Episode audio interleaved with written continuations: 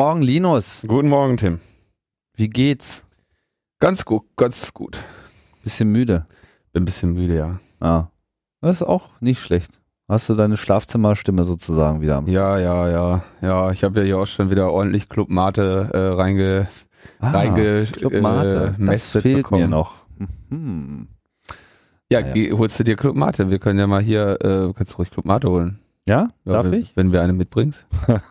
Du hast doch noch eine. Ja, warte mal, lange Sendung hier vor uns.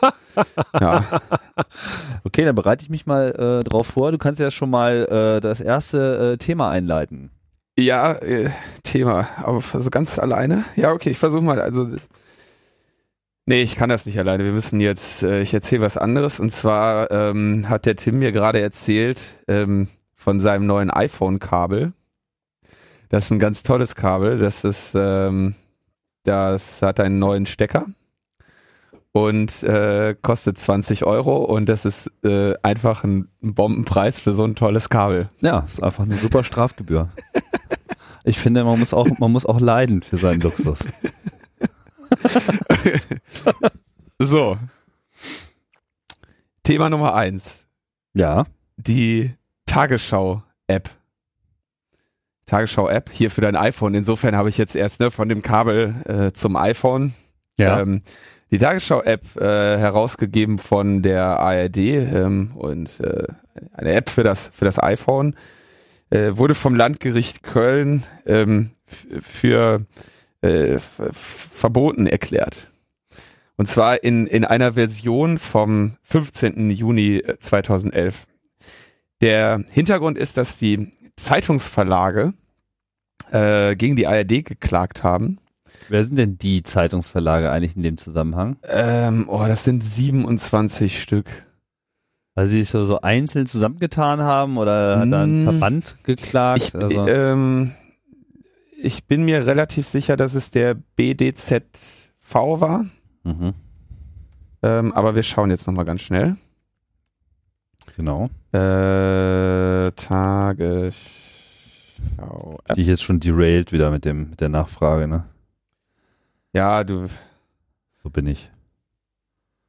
den klagenden Zeitungsverlagen, ja. Da, also ich weiß, dass da unter anderem die Süddeutsche äh, zugehört hat und viele, viele andere, die dann auch entsprechend gejubelt haben. Ja, genau, der BDZV, der Bundesverband Deutscher Zeitungsverlage. Mhm. Ähm, zu den Klägern gehörte Axel Springer, Süddeutsche, FAZ und die Watz Mediengruppe.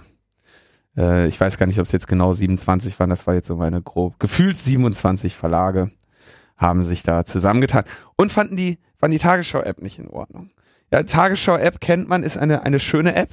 Sie äh, läuft auf dem, auf dem iPhone und ähm, ab und zu macht das iPhone dann den Tagesschau-Gong per Push-Mitteilung und dann steht da, weiß ich nicht, ähm, jetzt zum Beispiel letzten Stand, Türkei äh, greift Ziele in Syrien an oder so. Den Tagesschau-Gong macht es. Hm. Gong. Gong. Ah. Ist das nicht ganz schön teuer? Da muss man doch auch wieder Un Unmengen an.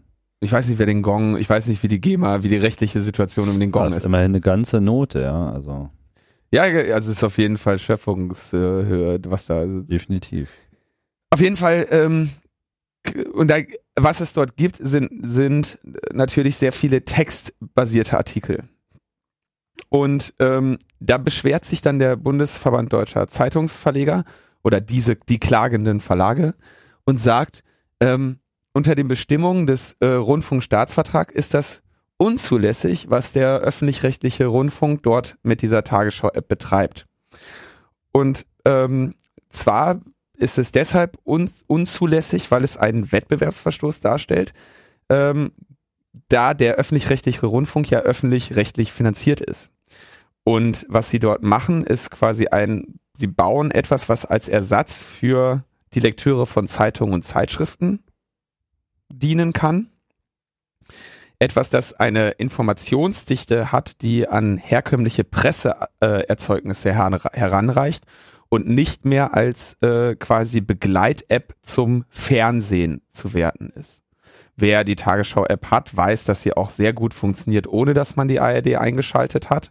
äh, nämlich sogar besser, wenn man nicht nebenbei fernsieht ähm, und weiß dann, womit gemeint ist, äh, was, was damit gemeint ist. Ähm, was, dass die App sich im großen Rahmen bemüht, die Artikel immer mit Hörfunk und Fernsehbeiträgen zu verbinden, zu verknüpfen. Ähm, ändert eigentlich daran nichts, dass sie hauptsächlich Text äh, und Bilder darstellt, äh, laut Argumentation des Gerichtes. Und das wäre außerdem sowieso nicht in ausreichendem Maße der Fall. Also es ist nicht wirklich immer sendungsbezogen, was in dieser Tagesschau-App zu lesen ist. Stimmt auch. Ich sehe die äh, App äh, ungefähr auf einem äh, Niveau mit Spiegel Online, wobei Spiegel Online noch ein bisschen weniger äh, Videos hat. Ja.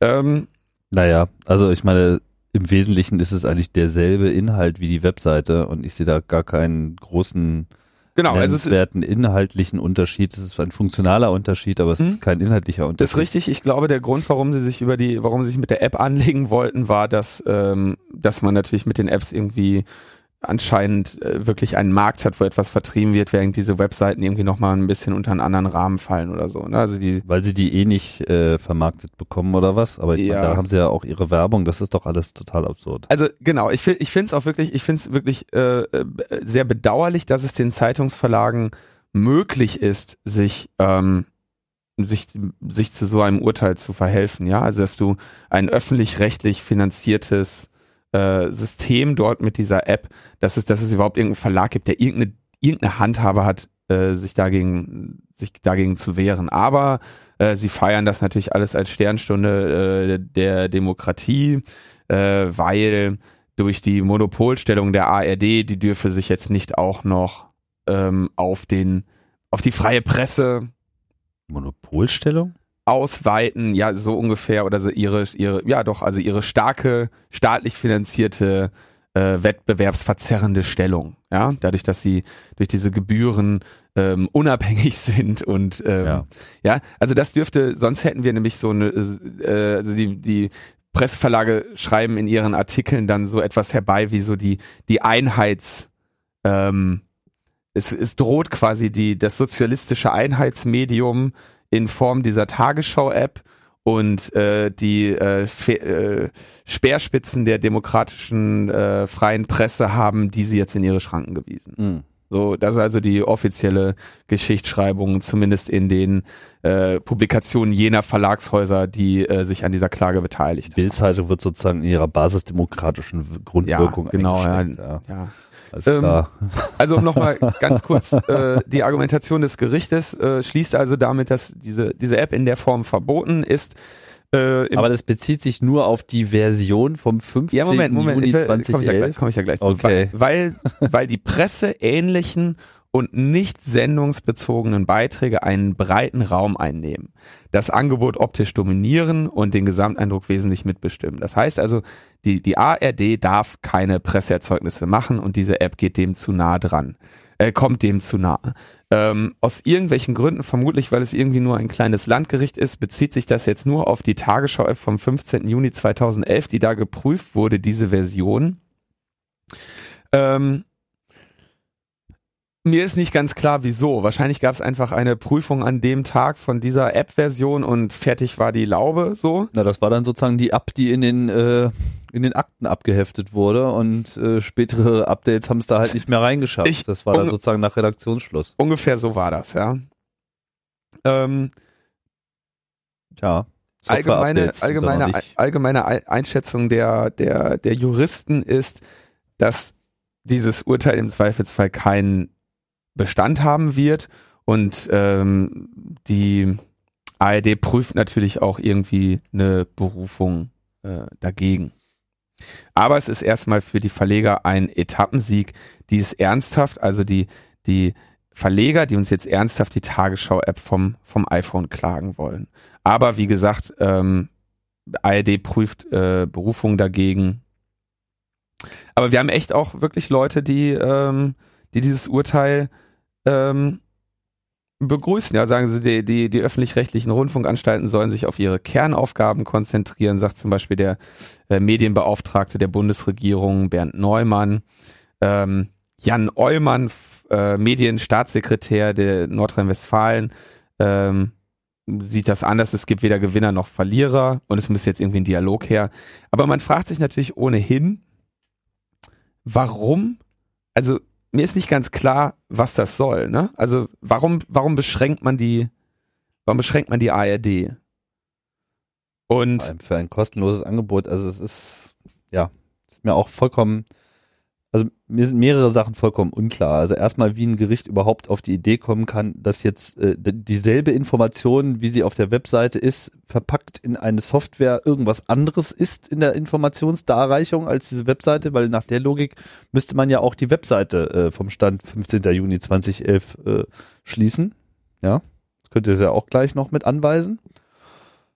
Was auch irgendwie keinen Sinn macht. Und ich meine, das macht die Tagesschau jetzt solche Beiträge seit wie vielen Jahren gibt es tagesschau.de? Lange, oder? Relativ lange, ja. Ich weiß nicht ganz genau seit wann. So, und ich meine, es will doch wohl keiner ernsthaft behaupten, dass die Tagesschau äh, nicht mit einem vergleichbaren Angebot äh, im Internet äh, sein sollte, wie zum Beispiel die BBC. Ja, äh, das, also das Problem ist, es gibt natürlich eine rechtliche Grundlage dafür, für diese, für dieses Urteil. Ja, das haben die äh, haben ja nicht, nicht einfach so gemacht. Und zwar, das wollte ich eigentlich auch im nächsten, äh, beim nächsten Thema dann ansprechen, ist Rundfunk ein linearer Informations- und Kommunikationsdienst. Er ist für die Allgemeinheit und zum zeitgleichen er ist die für die Allgemeinheit und zum zeitgleichen Empfang bestimmte Veranstaltung und Verbreitung von Angeboten in Bewegtbild oder Ton entlang eines Sendeplans unter Benutzung elektromagnetischer Schwingungen. Das Wichtige ist hier, dass es linear ist, ähm, zeitgleich und dass es Bewegtbild oder Ton ist. Linear im Vergleich, zu, also, äh, also was ist es, wenn es nicht linear ist? Nicht linear. Dann ist es das zumindest schon mal nicht mehr. Da kommen wir beim nächsten Thema zu. Es ist schon mal kein Rundfunk mehr. Nicht, ähm, nicht lineare Informationsausstrahlung. Podcasts sind kein Rundfunk nach ah. der Definition, weil die kann sich jeder herunterladen, wann er möchte. Und im äh, Rundfunk äh, Staatsvertrag ähm, ist das eben als Rundfunk definiert. Und der ARD wird gesagt, ihr macht Rundfunk. Ja, das heißt, sie müssten eigentlich auch konsequenterweise den Tagesschau-Podcast äh, verbieten. Tim, du nimmst das nächste Thema vorweg. Insofern springen wir jetzt einfach mal äh, zum nächsten Thema. Ja. Und zwar. Ähm, also komplett zu einem neuen Thema, meinst du jetzt? Naja, Oder zu einem du neuen. nimmst gerade so ein bisschen die, die, die Reihenfolge, wie ich die Geschichte erzählen will, machst du gerade kaputt. Oh, Entschuldigung, ich halte mal jetzt. Aber, du hast, ruhig. Aber ich also, versuche ja nur mitzudenken. Nee, ist, also es ist, ist, ist, du, du springst so ein bisschen zu schnell. Deswegen, wir, wir machen mal nochmal einen Schritt zurück. Also fest, fest steht, es gibt eine Definition von Rundfunk. Nach dieser hat die ARD und die ZDF, äh, ZDF und so zu arbeiten. Und wenn sie diese Definition, wenn sie sich dieser äh, von dieser Definition entfernen, dann haben sie keinen rechtlichen okay, Rahmen dafür und dann kommt es, kommt es zu solchen Urteilen. Ja, man will ja auch nicht, dass sie jetzt irgendwie Dating-Hotlines starten und so weiter. So. Seit wann heißt der, äh, heißt der, genau, du willst zum Beispiel nicht, dass sie eine Dating-Hotline oder eine Online-Community oder irgendwie sowas betreiben. Warum gibt es das? Ja, das geht zurück auf ähm, Gegen eine Online-Community hätte ich nichts. Ja, äh, dürfen sie aber auch nicht. So, und zwar geht das zurück auf 2003. Wir werfen jetzt die ganzen Themen zusammen. 2003 ähm, ging es los mit einer Beschwerde des Verbandes privater Rundfunk- und Telemedien. Das sind dann so die Privatfernsehenanbieter. Ja. Ähm, und die beschweren sich bei der EU-Kommission und sagen, ähm, die deutsche Rundfunkgebühr GEZ ist eine unzulässige staatliche Beihilfe. Ähm, und verstößt damit gegen irgendwie Artikel 87 äh, des Vertrags zur Gründung der Europäischen Gemeinschaft, weil es eine wettbewerbszerrende Finanzierung ist und Privatunternehmen benachteiligt. Ähm, und haben sich hauptsächlich darüber beklagt, dass die Rundfunkanstalten keinen eng begrenzten Funktionsauftrag hatten. Das heißt, zu diesem Zeitpunkt haben die Zeitungsverleger argument, äh, die, die, die äh, Privat-TV-Anbieter argumentiert, die ARD kann mit dem Geld, was sie über die GEZ einzieht, im Prinzip alles machen. Und ähm, da muss was, muss was gegen getan werden. Dann hat die ARD 2007 ihre neue Online-Strategie vorgestellt und gesagt, guck mal hier, wir machen jetzt äh, noch sehr viel, sehr viel spannender mit Internet und äh, wir schreiben noch einen schönen Artikel und wir stellen uns ein paar Journalisten ein Das war also 2007. Mhm. Und dann war auch der Bundesverband der deutschen Zeitungsverlage äh, am Nörgeln. Das heißt, dann hatten sie sich nicht nur mit dem Privatfernsehen angelegt, sondern auch mit dem äh, mit den Zeitungsverlagen. Und dann wurde 2007 ein Urteil gesprochen des Bundesverfassungsgericht, ähm, dass der BR, dass der ARD zugesprochen hat, dass sie überhaupt irgendwie was im Internet machen darf. Ja, das, also es ging quasi echt so darum, äh, dass sie, dass sie die quasi schon die ARD eigentlich fast aus dem Internet rausklagen wollten. Da ja. hat das Bundesverfassungsgericht aber gesagt, naja, die darf erstmal grundsätzlich dürfen die, dürfen die ihren Rundfunk veranstalten, wo sie wollen. Aber es muss ein Beihilfekompromiss geschlossen werden, dass nämlich bis 2009 das geregelt wird im Rundfunkänderungsstaatsvertrag, dass es eine engere Definition dessen gibt, was Rundfunk ist. Ja. Und damit haben sie das EU-Verfahren äh, ab, äh, abgewendet. So, und dann kam eben im 2009 im Rundfunkänderungsstaatsvertrag diese Definition zustande, wo man also sagt, Rundfunk ist zeitlich linear Bild und Ton. Und sie dürfen zum Beispiel nicht irgendwie eine Online-Community betreiben, also irgendein Facebook oder so. Sie dürfen keinen großartigen Tralala mit äh, User-Generated Content machen. Und es muss zeitlich begrenzt werden. Und dabei kam es zu dieser völlig beknackten Regelung der Depublikation. Die war eine Folge von diesem Rundfunkänderungsstaatsvertrag. Depublikation, ein großes Ärgernis war glaube ich, Thema so um 2010, als es dann wirklich losging mit der Depubliziererei. Da wurde nämlich gesagt, okay, die ARD unterhält da ihre, äh, ihre Mediathek und so. Und da sind Beiträge drin, die sind teilweise ein Jahr alt. Und da aber äh, Rundfunk zeitlich linear begrenzt entlang Sendeplan und so weiter sein muss, dürfen die das gar nicht. Und müssen ihre Inhalte nach einer Zeit wieder herausnehmen. Die dürfen die nicht dauerhaft online stellen. Und das ist allgemein eine Dauer von sieben Tagen, die, die ihren Kram da online stellen dürfen. Ähm, bei Fußballspielen sind es nur 24 Stunden, weil da irgendwie ist halt so, keine Ahnung, weil vermutlich, weil die Rechte für sieben Tage viel zu teuer wären beim Fußballspiel. Ja. Und bei bestimmten Bildungs- und Kultursendungen kann sich das mal auf ein Jahr ausweiten. Ähm, wie lange sie also diese, diese Sendungen dort vorhalten dürfen. Ähm,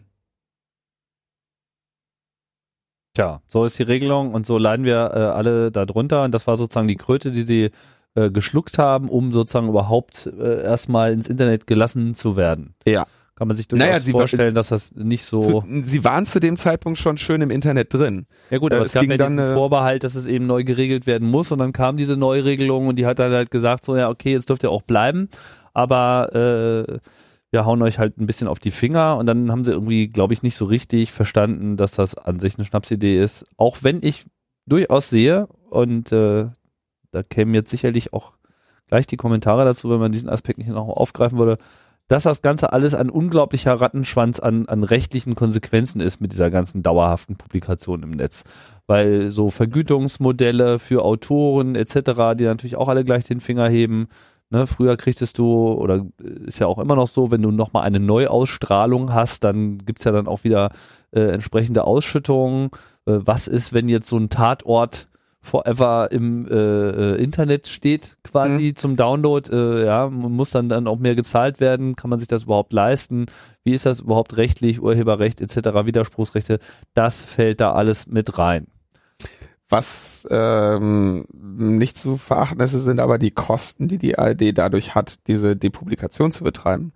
Ähm, die hatten erstmal einen riesen Ärger und haben Ewigkeiten gebraucht, ihr bis dahin äh, vorhandenes Archiv aufzuräumen.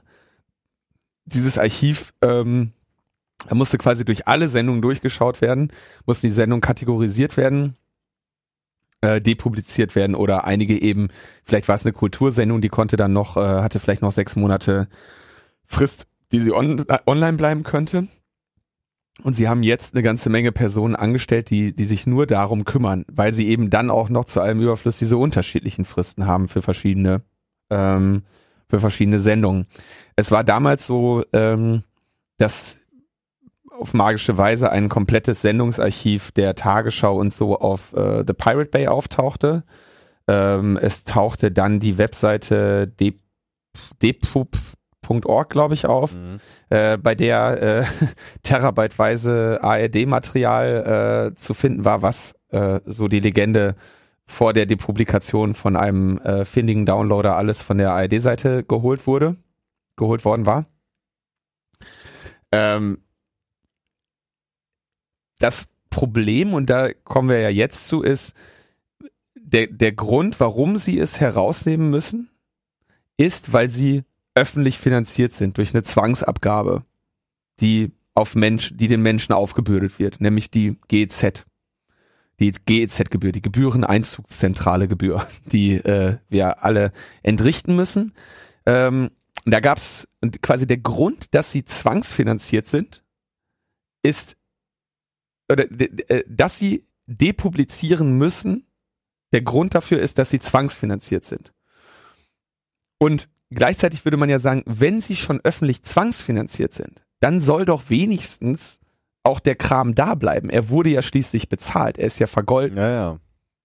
Ja, das also, das ist eigentlich das, das Dramatische an dieser Geschichte. Ja, dass du, dass du, dass uns quasi Geld abgenommen wird als Bürger, um uns einen, einen öffentlich-rechtlichen Rundfunk zu gönnen. Das ist eine ganz tolle Sache. Ich meine, man kann auch, ich verstehe auch nicht, wie Privatfernsehen ernsthaft behaupten kann, dass der öffentlich-rechtliche Rundfunk für sie eine Konkurrenz darstellt die beackern doch ein komplett anderes Feld. Ja. Der einzige, der einzige Punkt, wo ich sehe, dass die konkurrieren, ist, wenn es um Fußball geht.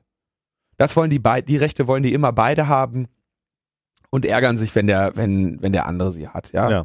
Aber ähm, Na, es geht auch um Einnahmen, ja, weil äh, letztlich sind die Öffentlichen halt auch in, im Werbung und Sponsorengeschäft unterwegs, was ich auch äh, ja, naja, zumindest für fragwürdig äh, halte.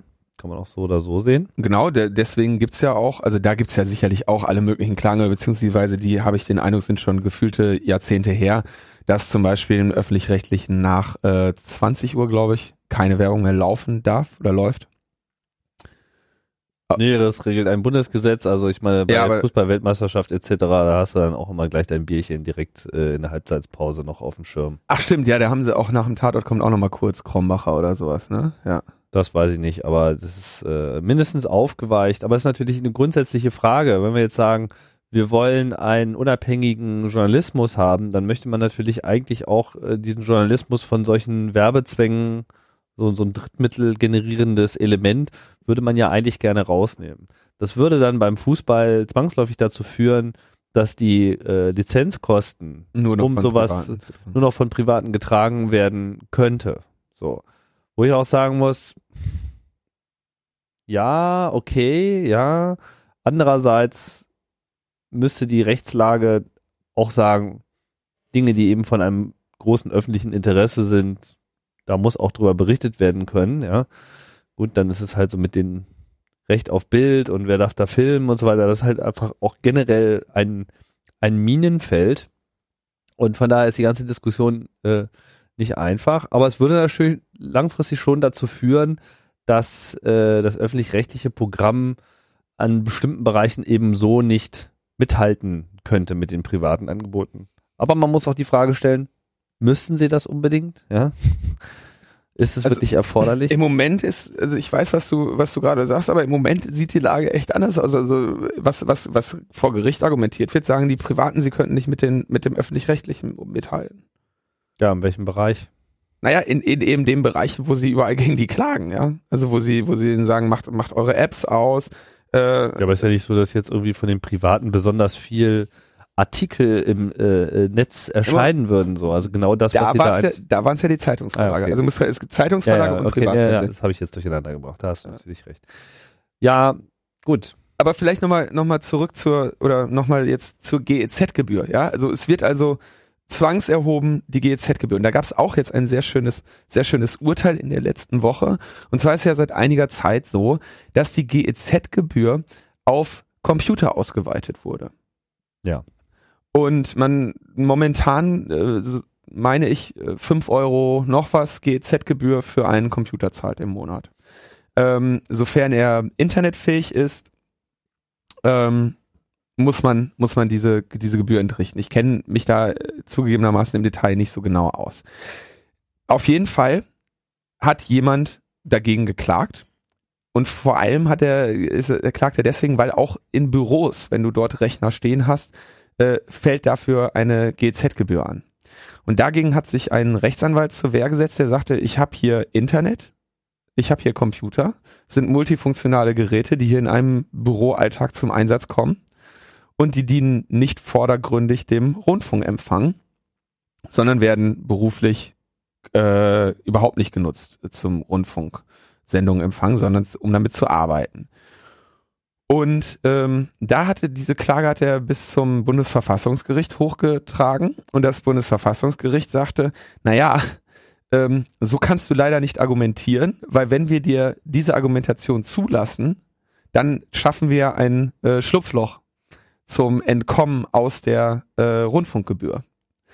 Und äh, deswegen darfst du so nicht argumentieren und deswegen ist es völlig, ist es eine funktionsadäquate Finanzierung des öffentlich-rechtlichen Rundfunks, wenn wir für jeden internetfähigen Computer diese Gebühr erheben. Und interessant, ab 2013 ändert sich die Gebühr ohnehin in einer Haushaltsabgabe. Im Moment ist die Gebühr ja noch daran gebunden, dass ich im Besitz eines Empfangsgerätes bin. Also es gibt ähm, Radio- oder neuartige Empfangsgeräte. Neuartiges Empfangsgerät ist ein Computer mit ja. Internetanschluss. Äh, es gibt TV, dann gibt's noch irgendwie Autoradio und so weiter und je nachdem, was du hast, musst du dann unterschiedliche Gebühren zahlen. Vollgebühr ist irgendwas 17 Euro, noch was für diejenigen, die noch irgendwie einen Fernseher in der Wohnung stehen haben.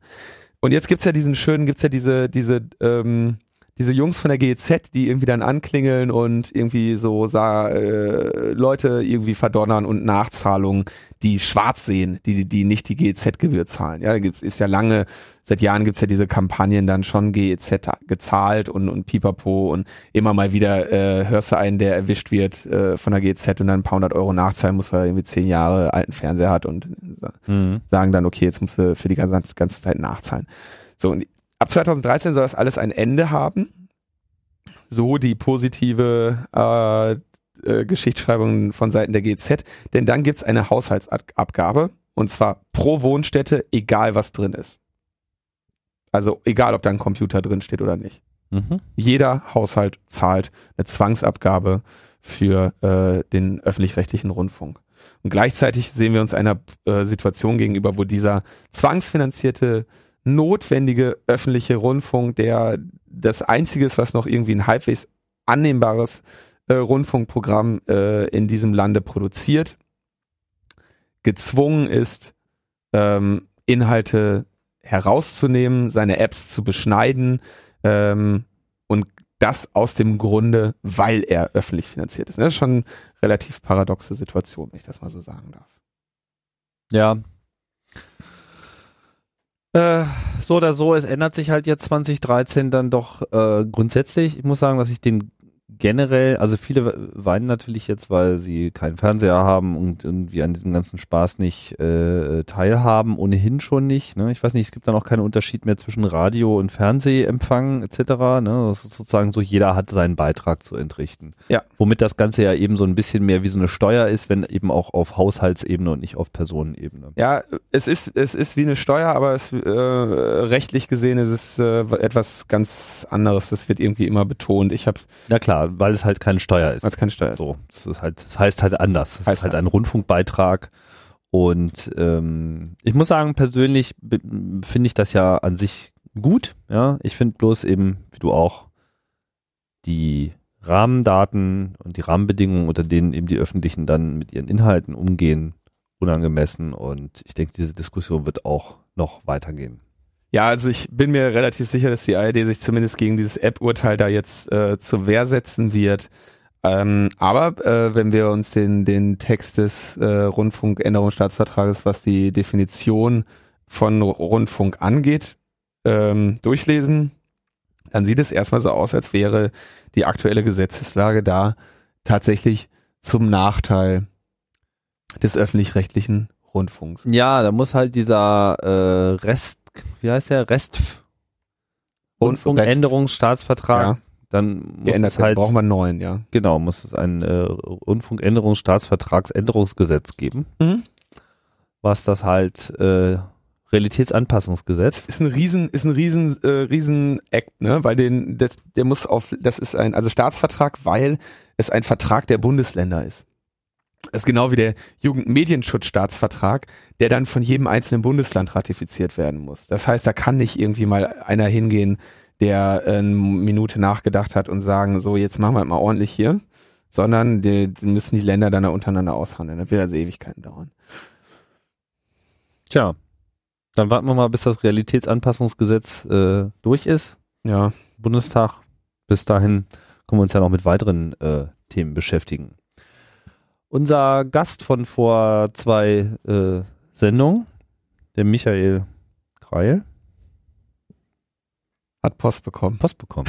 Sie haben Post. Sie haben, Sie haben einen offenen Brief. Sie haben einen offenen Brief bekommen. Ja, genau. Äh, schöner offener Brief kann ich jedem nur zu zu lesen äh, nahelegen. Äh, ein offener Brief der Deutschen Bahn an das Projekt Open Plan B. Ähm, dann haben Sie dann die die Deutsche Bahn ähm, schreibt also äh, an an Michael Kreil ähm, dass sie im Wiederholungsfall ihn ähm, wieder zivil und strafrechtlich zur Verantwortung ziehen wird. Also erstmal muss man sagen, sie wenden sich, also sie fassen erstmal zusammen, was eben passiert ist. Äh, Logbuch Netzpolitik berichtete, ja, also diese Veröffentlichung der Fahrplandaten aus dieser CD-ROM, das äh, finden sie alles total äh, doof und prangern das an und wie denn das überhaupt äh, ginge und so geht's ja nun äh, nicht und überhaupt äh, äh, der Herr Kreil, der riecht, äh, äh, der stinkt und riecht nach Lulu und äh, mit dem wollen wir jetzt auch gar nichts mehr zu tun haben, weil der ist ja böse. Obwohl wir irgendwie mit ihm gesprochen haben, hat er seine Drohung wahrgemacht und das irgendwie veröffentlicht. Und das ginge ja nicht, weil das ja äh, urheberrechtlich Nee, nee, Davon sie schreiben Sie doch, oder? Nee, oder ja, so Sie, Sie haben eine Lizenz. Sie machen das, Sie machen es noch ein bisschen geschickter. Also Sie sagen natürlich, dass er das, dass, dass er ähm, das war ja auch klar, das hat Michael ja selber gesagt, dass er diese Lizenz, die er da, er kann ja nicht Daten einfach nehmen und die unter eine andere Lizenz hauen. Ja. Aber ähm, was sie ihm eigentlich ankreiden, und das finde ich ähm, sehr schön ist, da sagen sie, ihre Aktion ist geeignet, Open Data Initiativen generell in ein negatives Licht zu rücken. Denn diese fußen auf der Garantie, dass derjenige, der eine Datenbank unter eine offene Lizenz stellt, auch berechtigt ist, dies zu tun. Mit ihrer öffentlichen Aktion stellen sie eindrucksvoll das Gegenteil unter Beweis. Sie leisten der Skepsis gegenüber offenen Daten jedweder Art Vorschub. Hinzu kommt, Fahrplandaten verändern sich spätestens mit jedem Fahrplanwechsel und deswegen äh, werden sie äh, die Erwartungen der Menschen, die ihren Alltag an diese Fahrplandaten ausrichten müssen, früher oder später enttäuschen. Also Michael Kreil ähm, hat ähm, nicht die Deutsche Bahn, nein, Michael Kreil ähm, hat ähm, als ja einer der größten oder aktivsten deutschen Open Data Aktivisten jetzt quasi Open Data den Durchstoß gegeben, indem er Rechtsunsicherheit und fehlerhafte Daten in ähm, unsere Welt äh, geschoben hat. Und äh, dafür rügt ihn die Deutsche Bahn. Na, Sie das sagen nicht, dass es besser. fehlerhafte Daten sind. Ja, sie werden früher oder später fehlerhaft sein. Ja, Sie sagen, Fahrplandaten verändern sich spätestens mit jedem Fahrplanwechsel. Drittapplikationen, die mithilfe der von Ihnen rechtswidrig verbreiteten Daten entwickelt werden, veralten schnell und werden daher auch zum Ärger der Entwicklung jede Erwartung der Menschen, die ihren Alltag an Fahrplandaten ausrichten müssen, früher oder später enttäuschen. Ja, ja, natürlich. Deswegen aktualisiert man sie ja dann auch. Genau, wieder, deswegen ne? aktualisiert man so. sie. Ja. Also es ist. Und als, als letzter Satz, äh, Sie werden sicherlich Verständnis dafür haben, dass die Deutsche Bahn nach ihrer illegalen Aktion im Rahmen von möglichen Open Data Initiativen auf ihre Mitarbeit verzichten wird. Wir werden das Gespräch mit anderen Open Data Förderern suchen. Das ist der Dank, den die Deutsche Bahn jemandem ausspricht, der äh, ihr den, den, den Stoß in das kalte Wasser gibt, was, äh, mit dem sie sich irgendwo mal ein bisschen Na, sie sind einfach beleidigt, weil sie jetzt irgendwie blamiert wurden in gewisser Hinsicht. Äh, wenn man das mal äh, rausnimmt, die Frage, die ich mir jetzt äh, natürlich gestellt habe, wie immer, ist äh, sozusagen nach der rechtlichen Basis dieser Aussagen, denn ähm, sie sagen ja, das sei illegal. Ja, das ist ja nun zunächst einmal eine Behauptung. Und ich frage mich halt, gegen welches Gesetz hier eigentlich äh, verstoßen wurde und inwiefern ein Eigentum an diesen öffentlichen, potenziell öffentlichen Informationen ähm, überhaupt vorliegt? Ähm, ja, also das liegt ja daran, dass die Deutsche Bahn hat auf jeden Fall erstmal diese Daten und lizenziert die. Und die hat die eben diesen Haffers-Leuten für ihr Hakon-System lizenziert und sie hat sie an Google Maps lizenziert. Punkt. Ja, aber da fließt doch das Geld eher von der Bahn zu Hakon als irgendwie universeller Dienstleister etc. Ist ja nicht so, dass äh, ja, ja, die richtig. Bahn jetzt äh, sozusagen dieses Unternehmen für sie ein Profit Center ist, sondern das, nee. äh, ja, das kostet sie Geld. Das also diese Lizenzierung Geld, ja. ist ja sozusagen das eher. Das kostet, kostet sie Geld und, äh, und wahrscheinlich eine Menge an Einschränkungen, äh, wem sie die ganzen Daten nicht geben dürfen. Nein, die eigentliche Frage ist ja, äh, wenn diese Informationen als solche äh, vorliegen, sind sie überhaupt als solche schützbar? Also ist, ich meine, welches, welches Gesetz, wel, welches Recht ist hier gemeint? Reden wir hier vom Urheberrecht? Ist das eine hat, hat irgendwie einen Fahrplan, eine, eine Schöpfungshöhe und gilt er irgendwie als Werk, dass er eben vom Urheberrecht gedeckt ist? Wenn nein, was dann? Also was ist die rechtliche Grundlage hier, mit der Sie sagen, das sei jetzt illegal gewesen? Berufen Sie sich darauf, dass diese CD-ROM irgendwie Ihr Software-Copyright, die Daten quasi ein Teil des Software-Copyrights sind? Ist es das, was Sie meinen? Also das fehlt mir so in dieser Debatte äh, noch, weil man ja auch genauso argumentieren können, ja, wieso? Fahrplandaten sind irgendwie öffentlich, ihr gehört dem Staat. Äh, also wenn, wenn ich das im, im Gespräch ja, mit Michael. Und ihr gebt das ja auch anderen Unternehmen. Wenn ich das im Gespräch mit Michael richtig äh, verstanden habe, ist äh, tatsächlich nicht hundertprozentig klar, ähm, äh, wie man ähm, wie das jetzt, wie die rechtliche Situation um diese Daten ist. Aber es ist ja eher so, dass wenn du irgend, egal welche Daten du hast, dass die eher erstmal deinem, deinem, deinem Recht und deinem, deiner Verfügungshoheit unterliegen als nicht. Ja, also ich, ich gehe schon einfach davon aus, dass es einen irgendeinen Paragraphen gibt, der es der Deutschen Bahn äh, erstmal nicht vorschreibt, dass diese Daten tatsächlich nicht ihr gehörten. Und deswegen macht ja, ja. sie natürlich irgendwie da Ich sage auch nicht, dass es das nicht gibt. Ich sage nur, sie benennen das nicht. Sie sprechen von Rechtsverletzungen in einem erheblichen Ausmaß. Ja, ja sie benennen kein äh, einziges aber Recht. sie ja. benennen nicht dieses Recht, was da verletzt wurde. Mhm. Ja, und das, das finde ich dann doch schon etwas äh, skurril, dass sie sich da so weit äh, aus dem Fenster lehnen mit so einem offenen Brief und der ja auch, ich meine, allein diese Form ist ja auch äh, schon interessant. Ne? Also was, was versuchen sie damit äh, zu erreichen? Ja, also also wollen Sie jetzt hier irgendwie abschreckend wirken oder wollen Sie äh, da den Michael jetzt diskreditieren oder? Sie wollen natürlich wollen Sie ihn diskreditieren. Es ist also es ist so.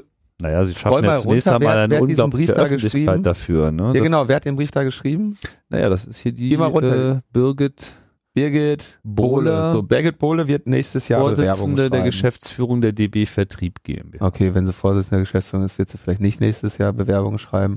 Aber jemand, der, ähm, also wer auch immer sie ihr zu diesem Brief geraten hat, wird nächstes Jahr Bewerbung schreiben. Weil, ähm, also wie, wie die Deutsche Bahn sich irgendwie die Blöße geben kann, so einen beknackten Brief an so eine Nischengrüppchen da zu schreiben, ähm, ist mir völlig, völlig zweifelhaft, ja.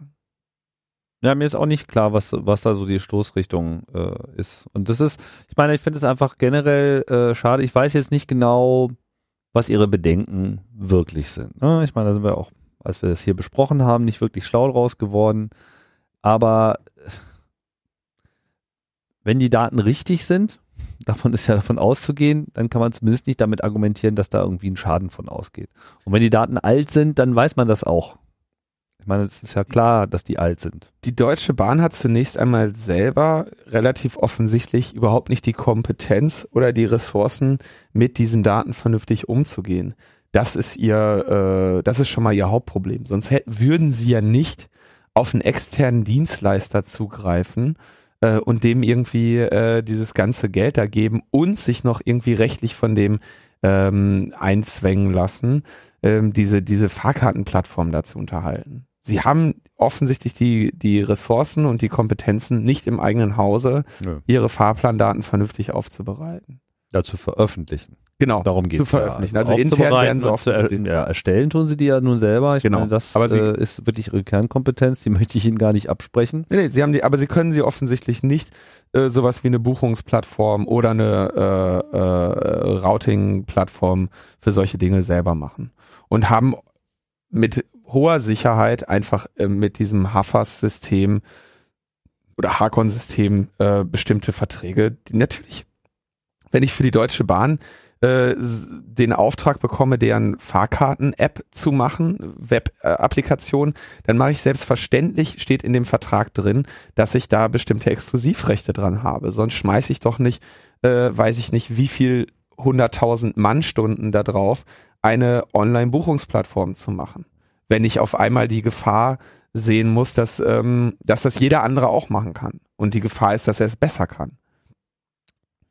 Also habe ich äh, irgendwelche äh, Exklusivrechte vertraglich ausgehandelt. Und diese Exklusivrechte fußen letztendlich wieder darauf, dass die Bahn erstmal die äh, der Inhaber dieser Daten ist und die erstmal per se nicht offen sind. Hm. Also naja, auf jeden Fall. Ich würde mir ich würde mir wünschen, ähm, dass da einfach offener diskutiert werden würde und nicht unbedingt in Form von offenen Briefen, sondern dass immer äh, ihre, ihre Bedenken, die sie da äh, offensichtlich ja Michael auch entgegengebracht haben, auch mal öffentlich diskutieren und das mal ganz ergebnisoffen auch äh, in den Raum stellen. Würde ich mir wünschen. Ja, würde ich mir auch wünschen, aber das perfide an diesem Brief ist ja, dass sie alle Bedenken, die Michael ursprünglich, die sie Michael gegenüber ursprünglich geäußert haben, jetzt nicht mehr in diesem Brief sind. Michael hatte ja bei uns in der Sendung auch einige Sachen zitiert, dass sie sagten, ja, wir haben Angst, dass jemand dann eine schlechte App macht oder pipapo. Mhm. So. Und äh, hat dann auch hier in der Sendung gesagt, ja, all diese Einwände sind jetzt invalide, weil die Daten draußen sind. Und sie kommen jetzt nämlich über die hintenrum Nummer und sagen, ja, aber du hast ja der, du, das ist der Open Data Community einen Bärendienst erwiesen und äh, wir verzichten auf auf ihre Mitarbeit. So ein Quatsch, ja. Ich meine, der hat monatelang Arbeit investiert, um, äh, um diese Daten daraus zu poolen, aufzubereiten und so weiter. Der ist auf seine Kosten zu denen gefahren und hat sich mit denen unterhalten, hat um, um als, als Open Data Evangelist ist er dorthin gegangen, ohne irgendwelche Interessen, ja. Äh, also ohne irgendwelche eigenen finanziellen Interessen. Hm. Und äh, jetzt kriegt er so einen Brief, also es ist einfach eine Frechheit. Kündige deine Bahncard, Tim. Ich kündige auch meine Bahncard. Frechheit wir laufen ab jetzt, wir fahren, fahren mit Mercedes. so, mehr ist dazu, glaube ich, nicht zu sagen. Ja, naja, ich behalte meine Bahnkarte. ähm, Was haben wir denn noch auf der Liste? Es, es, äh, es müssen jetzt alle ihre Meinung zur Leistungsschutzrechtspetition sagen. Oh je. Und zwar ähm, dann müsste man sie ja der, gelesen der, haben. Der, der, der Aktionstag zum Leistungsschutzrecht am 12. Oktober, den Google ja geplant hatte, der fällt also, glaube ich, aus wegen ist nicht.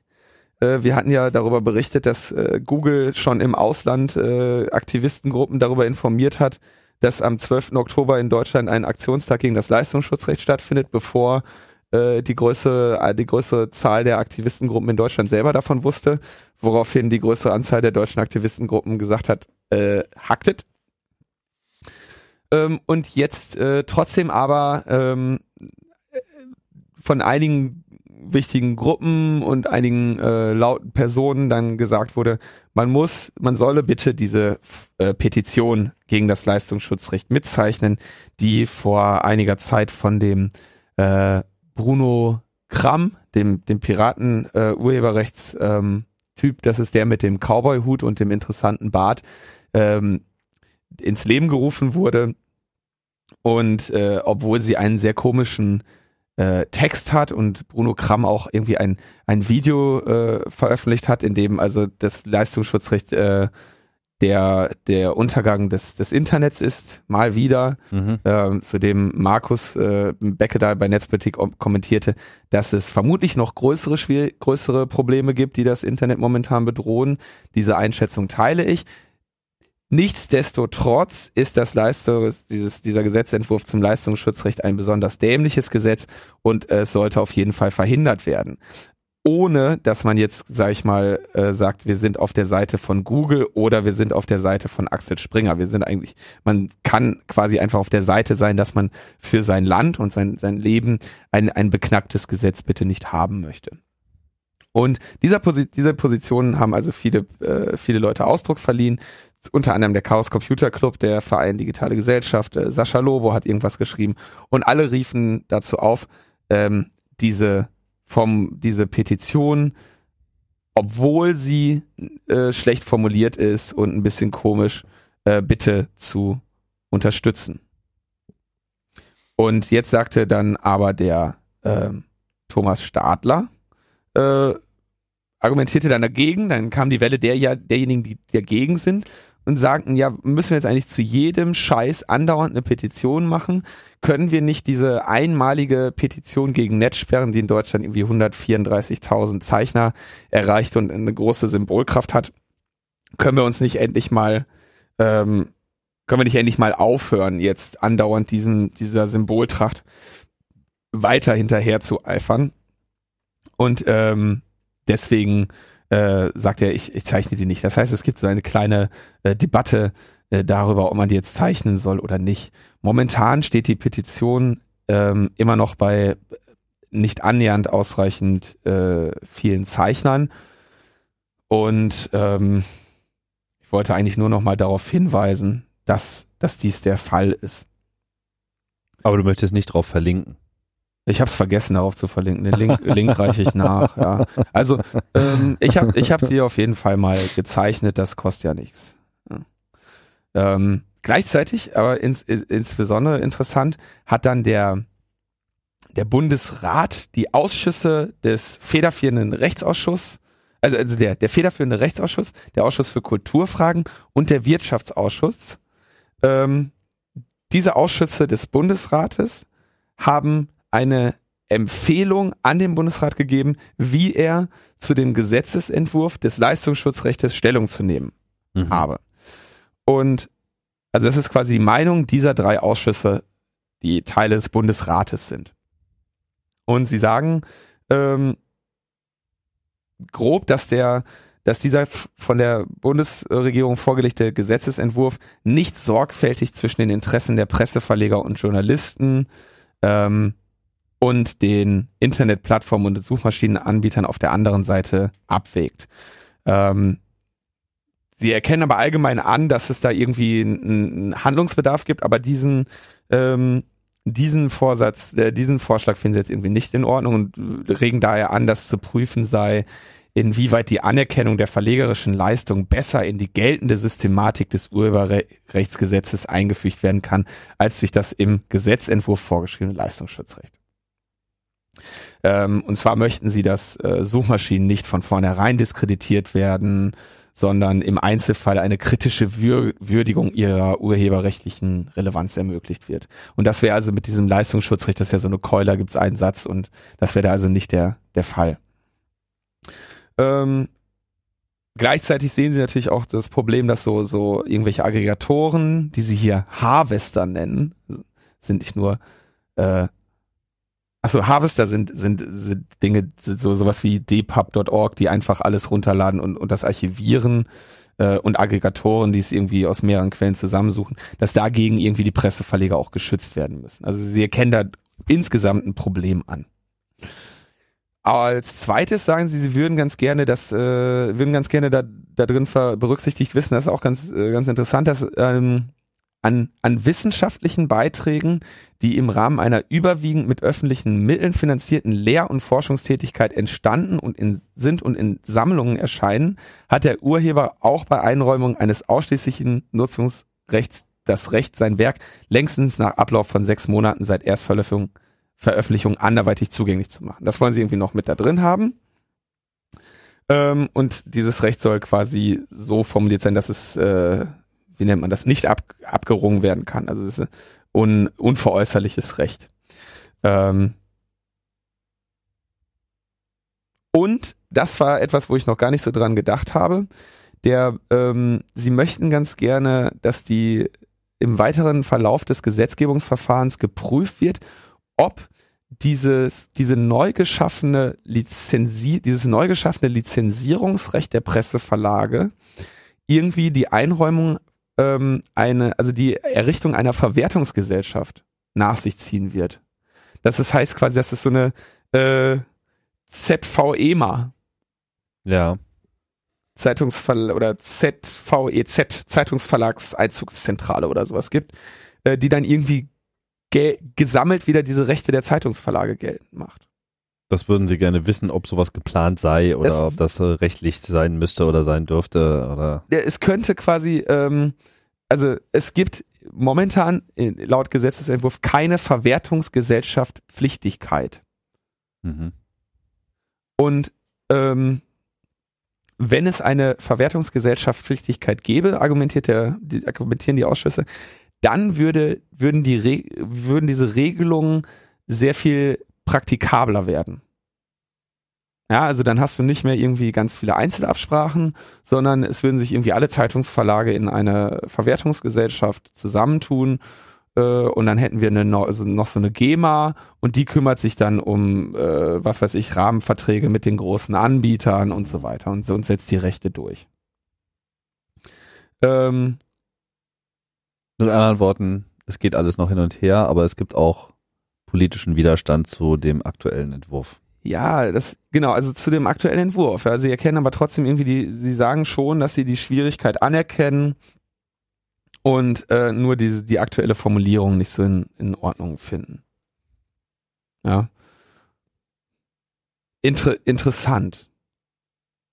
Und dann haben sie noch so einen kleinen irgendwie einen Satz äh, sollte, ein, zwei Sätze sollten noch geändert werden. Aber Bundesrat also findet den, den aktuellen Text beknackt aber sieht die allgemeine Notwendigkeit äh, offensichtlich trotzdem äh, gegeben, dass Presseverlagen irgendwie Schutz gegen.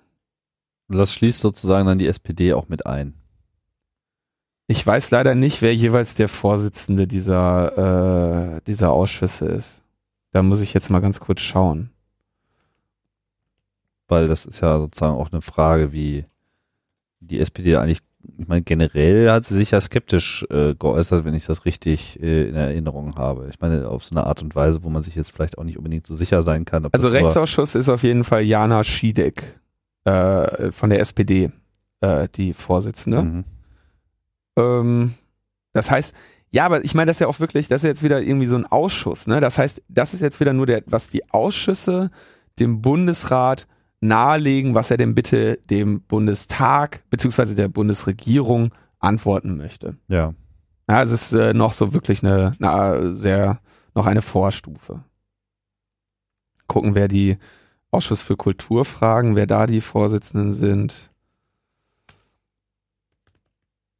Also mit anderen Worten, auch das muss ja auch vom Bundesrat dann auch erstmal abgesegnet werden und da kommt es dann einfach nochmal. Könnte, könnte spannend werden. Ja. Äh, drauf an, wie da die Länder äh, koalieren.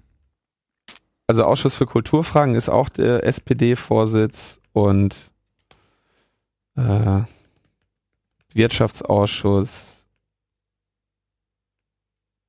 ist äh, Martin Zeil von der FDP, äh, der Vorsitzende.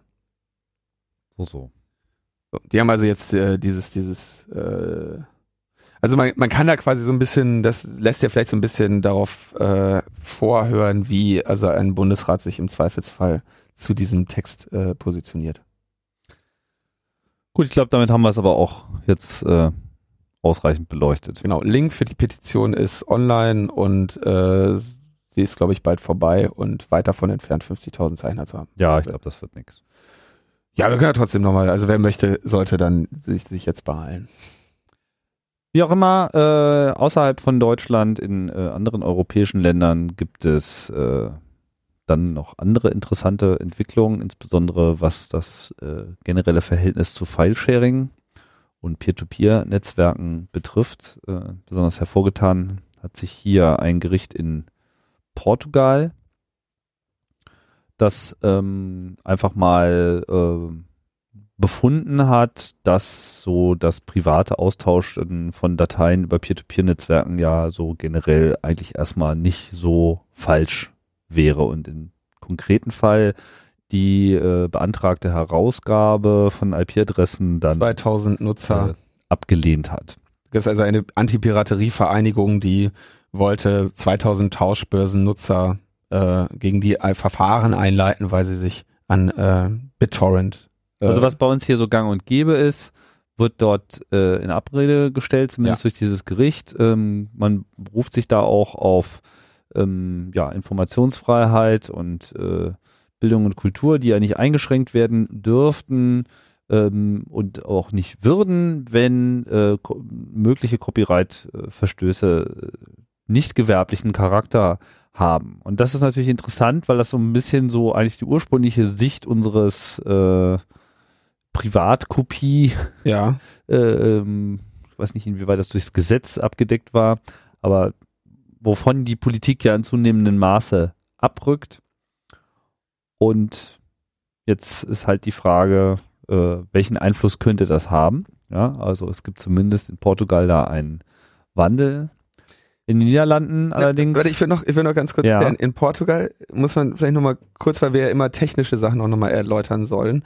Ähm, BitTorrent ist deswegen in Anführungszeichen privat, weil es wirklich eine Tauschbörse ist, wo also die, ein, die alle, die das runterladen, gleichzeitig miteinander Dateien teilen. Das heißt, während ich die Datei runterlade und auch darüber hinaus, stelle ich sie gleichzeitig auch anderen zur Verfügung, lade selber die Datei aus einem Schwarm von sehr vielen Quellen herunter, was deswegen auch meistens dazu führt, dass ich sie sehr schnell herunterladen kann und äh, habe damit eigentlich eine sehr effiziente Nutzung des Netzwerkes. Also eigentlich ein Protokoll, was äh, was sehr sehr äh, sehr positiv zu betrachten ist. Gleichzeitig führt es aber dazu, dass jeder, der da selber mit herunterlädt, meine IP-Adresse bekommt. Und in also nicht jeder, sondern eine Auswahl von. Genau, ja, ja genau, mhm. aber meine IP-Adresse bekommen kann. Genau, bekommen könnte. Mhm. Und ähm, das ist also das, wie Abmahnkanzleien dagegen vorgehen. Die schalten sich in diesen Torrent mit ein äh, beteiligen sich daran, laden selber mit herunter und mach, führen dann eine Liste von IP-Adressen, die sich daran beteiligt haben, äh, holen, lassen sich von den äh, jeweiligen äh, Providern die äh, Daten geben und äh, schreiben dann Briefe an diese Personen. Ähm, und der, der Hintergrund dafür ist, dass man, dass man in Deutschland sagt, das ist zwar äh, privates Filesharing, das hat aber kommerzielles Ausmaß, weil es äh, geschäftsschädigend für uns ist. Und mit ähnlichen Argumentationen geht man dann gegen die Seiten an, die quasi die Informationen bereitstellen, wie man sich in diesen Schwarm mit äh, hineinklingen kann mit seiner Software. Ähm, zwei, zweifellos ist es äh, aber verboten, äh, eine, wenn ich jetzt quasi auf meiner Internetseite einfach was anbiete. Dann wäre ich also, das wäre keine, äh, kein Tausch mehr, sondern das wäre eine eine öffentliche Zugänglichmachung mit wahrscheinlich dann kommerziellem Hintergrund äh, oder mhm. sonst was. Und nur diese Tauschbörsen, also eigentlich das, was in Deutschland die einzige ernstzunehmende Gefahr ist für den ambitionierten Downloader, also wenn er irgendwie zu Rapid Share geht oder zu äh, Mega Upload, ach nee, also zu irgendeinem zu irgendeinem Anbieter ähm, und da etwas herunterlädt, dann ist die äh, Gefahr dabei erwischt zu werden sehr gering und zweitens auch äh, ist es rechtlich gar nicht so kritisch, weil der Anbieter, hier ist eine klare Definition, wer Anbieter und wer Konsument ist. Und ähm, da, worüber man die Leute platt macht, die sich an Torrent äh, beteiligen, ist nicht, dass sie heruntergeladen haben, sondern dass sie dadurch auch automatisch angeboten haben. Dass sie haben. angeboten haben. Das ist ein interessanter, äh, das ist hier der, der interessante Unterschied. Und in Portugal wird jetzt gesagt, genau dieses Anbieten, das ist völlig okay das, das, das ist in Ordnung, das könnt ihr, könnt ihr so machen. Und ähm, das ist auf jeden Fall eine interessante, äh, interessante Entwicklung. Gleichzeitig, ähm, und da kommen wir dann zu den Niederlanden, die haben gerade äh, eine, die haben momentan eine Gesetzeslage, die quasi illegale Downloads für private Zwecke erlaubt.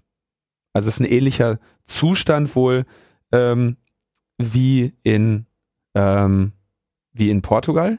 Und der Grund dafür ist, dass sie sagen, das Recht auf, Pri also ihr Recht auf Privatkopie ist so formuliert, dass es nicht sagt, es darf nur aus einer legalen Quelle kommen. Also sie sagen, es gibt ein Recht auf Privatkopie. Und sie haben in dem Gesetz, in diesem Recht äh, auf Privatkopie äh, vergessen zu schreiben, es gibt ein Recht auf Privatkopie aus legaler Quelle. Mhm. Wie auch immer man sich vorstellen sollte, wie, sie, wie dieser Satz dann tatsächlich formuliert werden sollte. Aber das, äh, die, offen, die Lage scheint also zu sein, dass jemand, der sich irgendwie in, in einem BitTorrent-Schwarm beteiligt, dann sagt, ja, Privatkopie. Alles klar. So. Und ähm, damit kommen sie im Moment offensichtlich in den Niederlanden durch. Es gibt aber eine äh, Copyright-Direktive ähm, der Europäischen Union, die, die irgendwie sagt, okay, da, die Quelle spielt sicherlich auch noch irgendwie eine Rolle und die Niederlande wollen jetzt prüfen lassen, ob ihre Regelung mit der europäischen Copyright-Direktive kompatibel ist. Ja. Und wenn, man, wenn die Niederlande Pech haben, dann ähm, würde es heißen, dass quasi Privatkopie nur für legale Quellen gilt. Und dann wäre die Frage, äh, ist diese Direktive verbindlich für alle Mitgliedstaaten oder nur für, oder ist es quasi, äh, kann man sich, kann man da ein bisschen von abweichen von dieser Copyright-Direktive?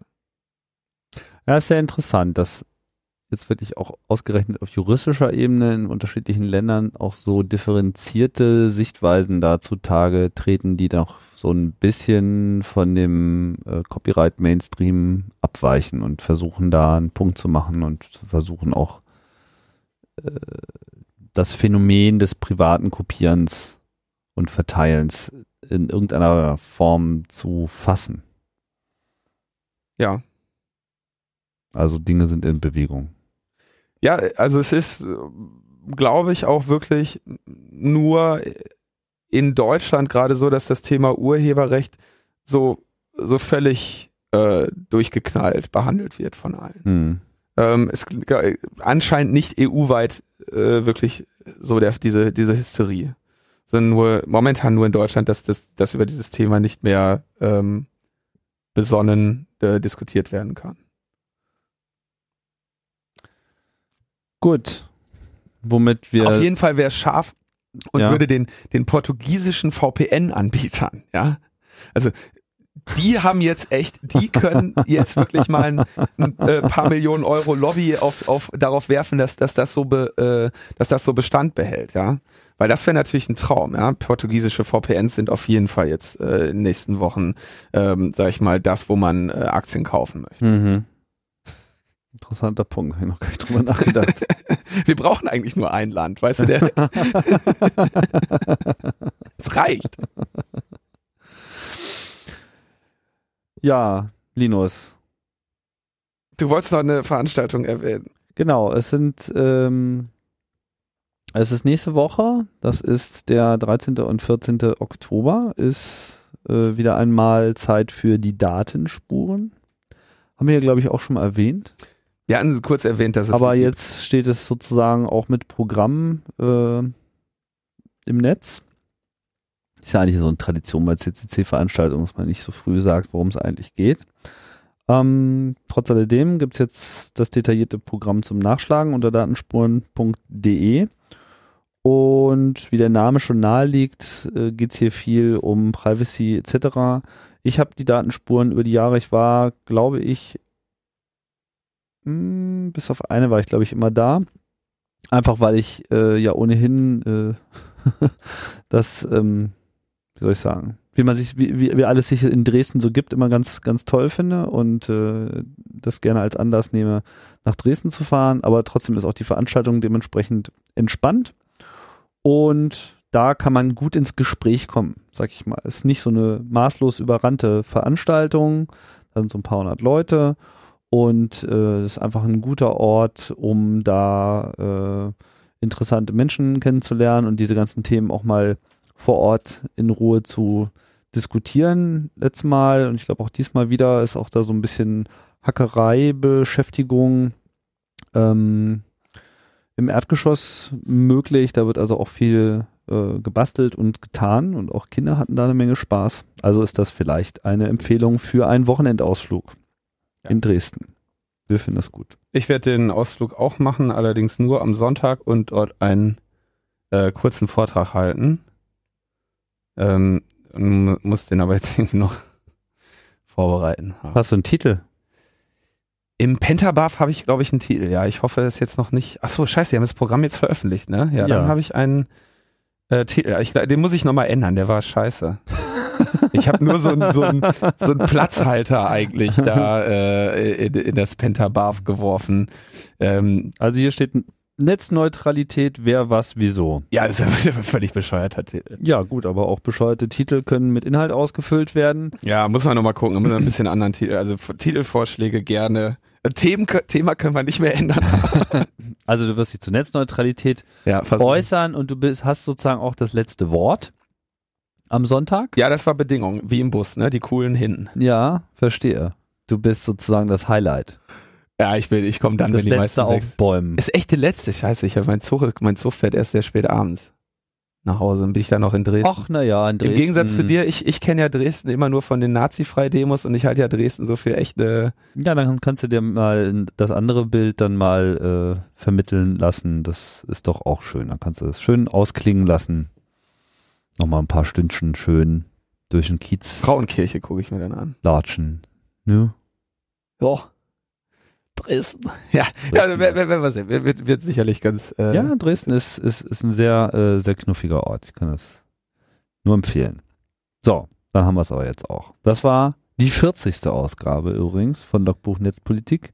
Wir machen uns, haben wir eigentlich das Jahr schon rum? Nee, am 28. Oktober ist der Jahrestag der, der Gründung des Logbuchs. Das ist ein Sonntag. Der Logbuch Repu Republik, Republik Logbuch Netzpolitik. Ja. ja, äh, wir können es gleich verraten, wir planen keine Geburtstagsparty. Das wird sich leider zu diesem Datum nicht ergeben können. Wir feiern schon eine, aber äh, wir haben nicht so viel ähm, Champagner, dass wir die öffentlich machen. Deswegen werden Tim und ich uns mit ein paar Freundinnen auf dem Land Einschließen. einschließen und im kleinen Kreise. Mondän abfeiern. Gut. Vielen Dank für äh, euer Interesse und das war's. Auf Wiederhören. Bis bald.